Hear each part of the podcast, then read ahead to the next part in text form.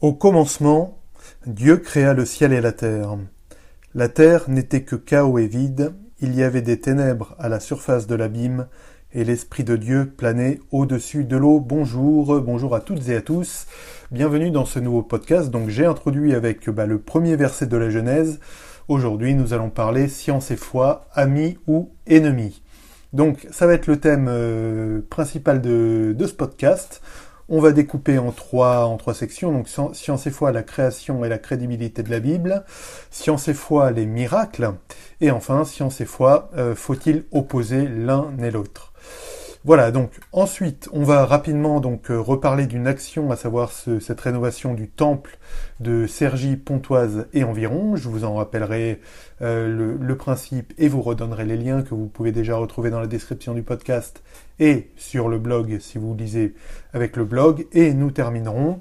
Euh, alors j'allais dire comme il est de tradition, c'est que le deuxième podcast, mais bon, euh, disons que ça suffit à créer une, tradition, une habitude, par un trésor de foi de Spurgeon, donc le trésor de foi de ce 5 juillet. Alors, science et foi, la création et la crédibilité de la Bible. Donc je vais relire ce premier verset par lequel j'ai ouvert le podcast. Premier verset de la Genèse, donc au commencement, Dieu créa le ciel et la terre. L'affirmation très simple, est très simple et en fait c'est ce que nous allons voir, c'est que tout est volonté, de Dieu. Dieu a créé la terre et tout est soumis à Dieu. Voilà. Donc c'est une première affirmation en fait très forte dès le premier verset de la Genèse. Donc les jours sont déroulés comme vous savez dans ce premier chapitre de la, de la création. On va s'attarder un peu sur le quatrième jour. On va lire Genèse chapitre 1 versets 14 à 19. Dieu dit qu'il y ait des luminaires dans l'étendue du ciel pour séparer le jour et la nuit. Ils serviront de signes pour marquer les époques, les jours et les années, ainsi que les luminaires dans l'étendue du ciel pour éclairer la terre. Et cela se passa ainsi. Dieu fit les deux grands luminaires, le plus grand pour présider au jour et le plus petit pour présider à la nuit. Il fit aussi les étoiles, Dieu les plaça dans l'étendue du ciel pour éclairer la terre, pour dominer sur le jour et la nuit et pour séparer la lumière des ténèbres. Dieu vit que c'était bon, il y eut un soir, il y eut un matin, ce fut le quatrième jour. Pourquoi j'ai fait un focus euh, là-dessus? Euh, bah, Tout simplement, ici, on voit qu'il y a une, leçon théologique qui est une, opposition, entre autres, avec beaucoup de paganisme de l'époque qui voulait qu'il y ait un dieu du soleil, un dieu de la lune, un dieu de je sais pas quoi. Ici, tout est volonté de Dieu, donc ça commence au premier verset. Comme j'avais dit, au commencement, Dieu créa le ciel et la terre, donc c'est Dieu qui crée. Et ici, lors des jours différents jours de la création, des focus sont faits sur différentes choses. Et ici, bah, la grande affirmation, c'est que les luminaires, euh, donc ciel, euh, comment dire, euh, lune et, soleil, ne sont pas des dieux, ce sont des objets créés par, par le Seigneur. Et ça, c'est déjà une, une, avancée théologique énorme par rapport à la théologie qui pouvait avoir cours à l'époque. Donc, une grande leçon théologique, et après, alors, on peut se, pinailler et dire, oui, mais est-ce qu'il n'y a pas des théories qui tendraient, en lisant bien la Bible, à dire que la Terre est plate ou que, euh, la Terre a certains attributs qui, en fait, sont faux? Euh, Alors, là, je dis, c'est un, un faux débat. Par exemple, quand je dis, moi, et c'est vrai, je suivrai ma femme au bout du monde. On peut, on entend ça parfois dans des gens qui disent, bah, je te suivrai au bout du monde, j'irai au bout du monde pour euh, pour faire ceci ou cela, ça sous-entend pas que la personne pense que la Terre est plate. Parce qu'au sens propre du terme, dans la phrase je suivrai ma femme au bout du monde, jusqu'au bout du monde, ça veut dire que pris au pied de la lettre, je sous-entends qu'il y a un bout du monde à un moment, donc que là, on marche, on marche, on marche, terre, mer, etc. Mais qu'à un moment ça s'arrête et qu'on plonge dans une sorte d'abîme. Or, c'est pas du tout ce que je sous-entends, c'est je suivrai ma, ma femme jusqu'au bout du monde, c'est-à-dire que je la suivrai partout. Donc, euh, faux débat, je dirais, entre ces histoires d'expression et d'objets de science qui seraient faux dans, la Bible. On peut prendre un deuxième exemple. Bah, tout le monde parle du lever du soleil. Le soleil se lève, euh, le soleil se couche, etc. Ça sous-entend pas que le soleil tourne autour de la Terre et que, euh, et que après la nuit, il sort de sa cachette pour, pour éclairer le jour et qu'après le jour, il re-rentre dans, sa cachette. Donc, c'est du vocabulaire. Et on en a un exemple même dans, la Bible à propos alors de quelque chose d'encore plus grand que sont les attributs de Dieu. Je vous invite à relire dans le deuxième livre de Samuel, le chapitre 22, le cantique de David. Donc un cantique alors magnifique, mais je vais prendre juste un verset. Quand, parlant de, Dieu, il dit De la fumée s'élève de ses narines et un feu dévorant sort de sa bouche. Les auteurs bibliques, euh, donc David pour ses cantiques et ses psaumes, euh, et d'autres, emploie des, choses qui sont à notre portée. Évidemment, euh, Dieu, dans, sa toute-puissance, est, infini et peut pas être réduit à des narines. Je ne parle pas de, l'incarnation du, Verbe en notre Seigneur et Sauveur Jésus-Christ, c'est autre chose. Jésus-Christ était, euh, était vraiment homme, vraiment Dieu mais c'est autre chose. Mais là, donc David parle en général de Dieu. Il dit de la fumée s'élève de ses narines. Euh, alors, faut pas imaginer des, vous savez, des narines gigantesques de, je sais pas, de, de 100 mètres de haut avec de, de la grosse fumée. C'est une image employée par David. Voilà, donc la création et la crédibilité de la Bible, à mon, à mon sens, est un faux débat. Et un faux débat surtout qui, s'il est mené, euh, peut amener à, rendre grotesque telle ou telle version.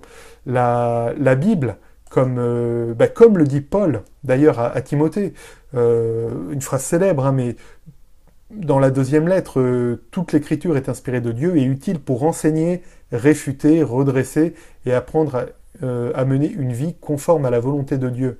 Voilà, donc là il y a une, parfaite synthèse de, de l'apôtre Paul à Timothée qui montre vraiment l'utilité de l'écriture. Donc déjà sur cette question de création, j'irai faux débat en fait. Voilà. Euh, faux débat. En revanche, la position qu'on, à mon sens, on doit vraiment tenir, c'est que la création procède de Dieu. Et ça, c'est quelque chose de, fondamental. Au commencement, Dieu créa le ciel et la terre, et toute la création procède de Dieu, et, euh, les choses sont décidées et de, la volonté de Dieu. Voilà. Ensuite, la euh, science et foi, les miracles. Alors, mais là aussi, faux débat, je dirais. Là, ça va aller très vite. Et c'est là où il faut faire attention à ce qu'on appelle, enfin attention je pense, à ce qu'on appelle le concordisme, qui peut partir d'une bonne intention, qui est de se dire, bon, je lis qu'il y a tel ou tel miracle, on va voir comment c'est possible. Par exemple, euh, bah, je sais que pour que certains aveugles, par un, quelque chose de psychologique et une, une forte pointe d'adrénaline ou je sais pas quoi psychologique, peuvent recouvrer la vue.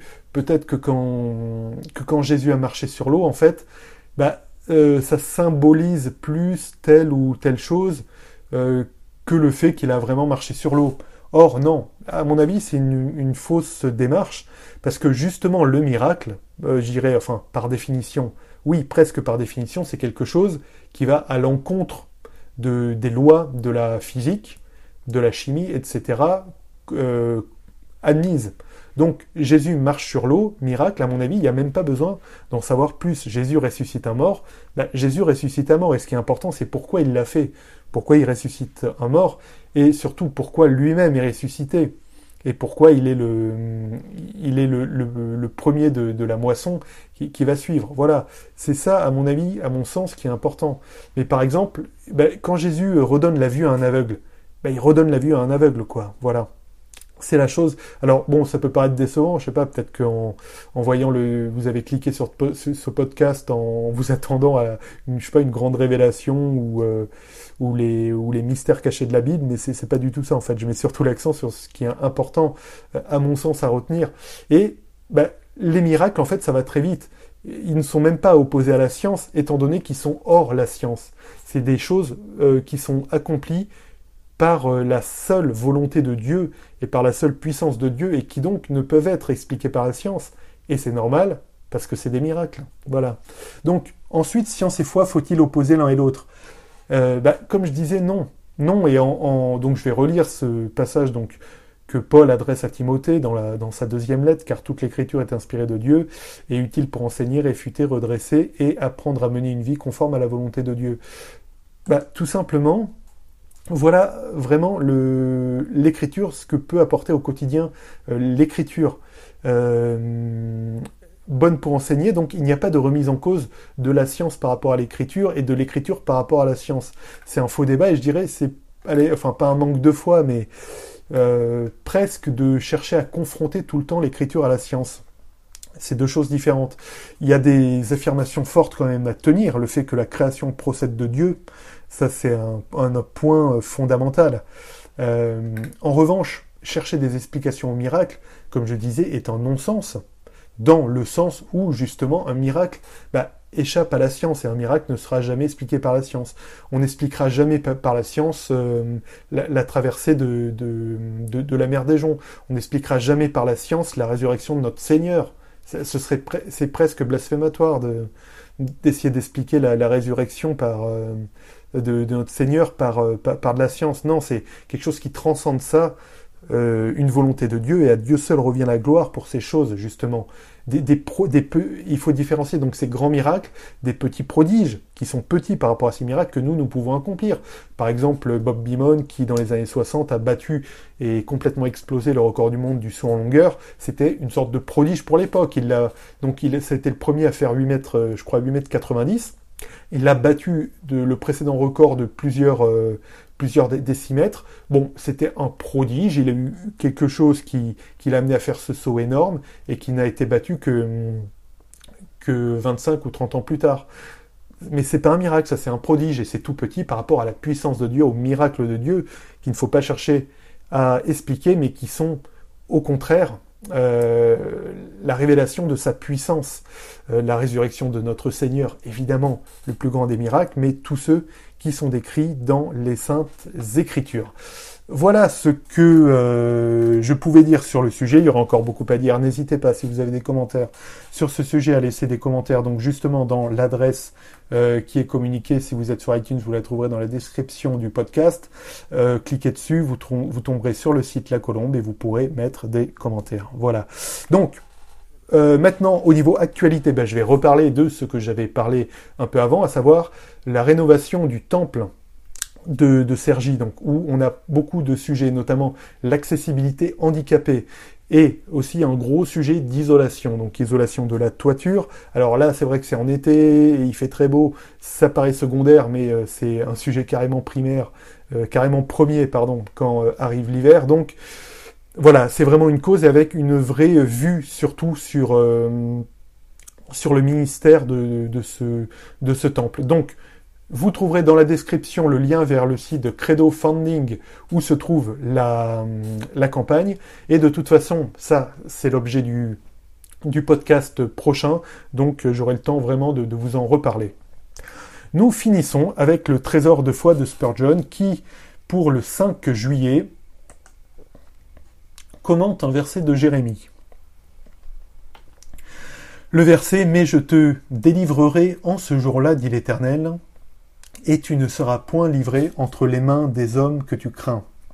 Jérémie 39, 17. Spurgeon commente ainsi. Quand les fidèles de l'Éternel ont à souffrir pour lui, ils reçoivent de précieux messages de son amour, et parfois ils ont même d'heureuses nouvelles à porter à ceux qui sympathise avec eux et les aide.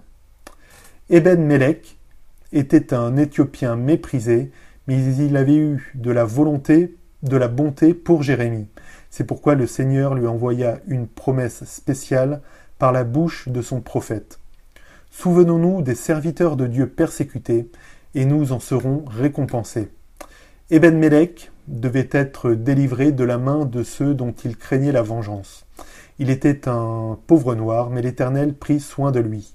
Des milliers étaient frappés par les Chaldéens, mais cette humble personne ne pouvait être atteint.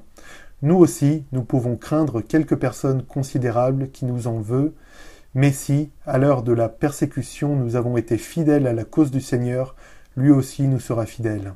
Du reste, que peut faire un homme sans la permission de Dieu? Il pourra se mordre les lèvres de rage et grincer des dents de dépit, mais ne touchera pas. Craignons le Seigneur, et nous n'aurons rien d'autre à craindre. Pas un verre d'eau fraîche donné à un prophète de Dieu méprisé ne perdra sa récompense, et si nous levons, si nous nous levons pour Jésus, Jésus se lèvera pour nous. Amen. Merci d'avoir suivi ce podcast. Donc la semaine prochaine, nous parlerons plus en détail de euh, cette rénovation du temple de l'EPU de Sergi et de la et euh, des et aboutissants. Merci de m'avoir suivi. Soyez tous bénis et à la voilure.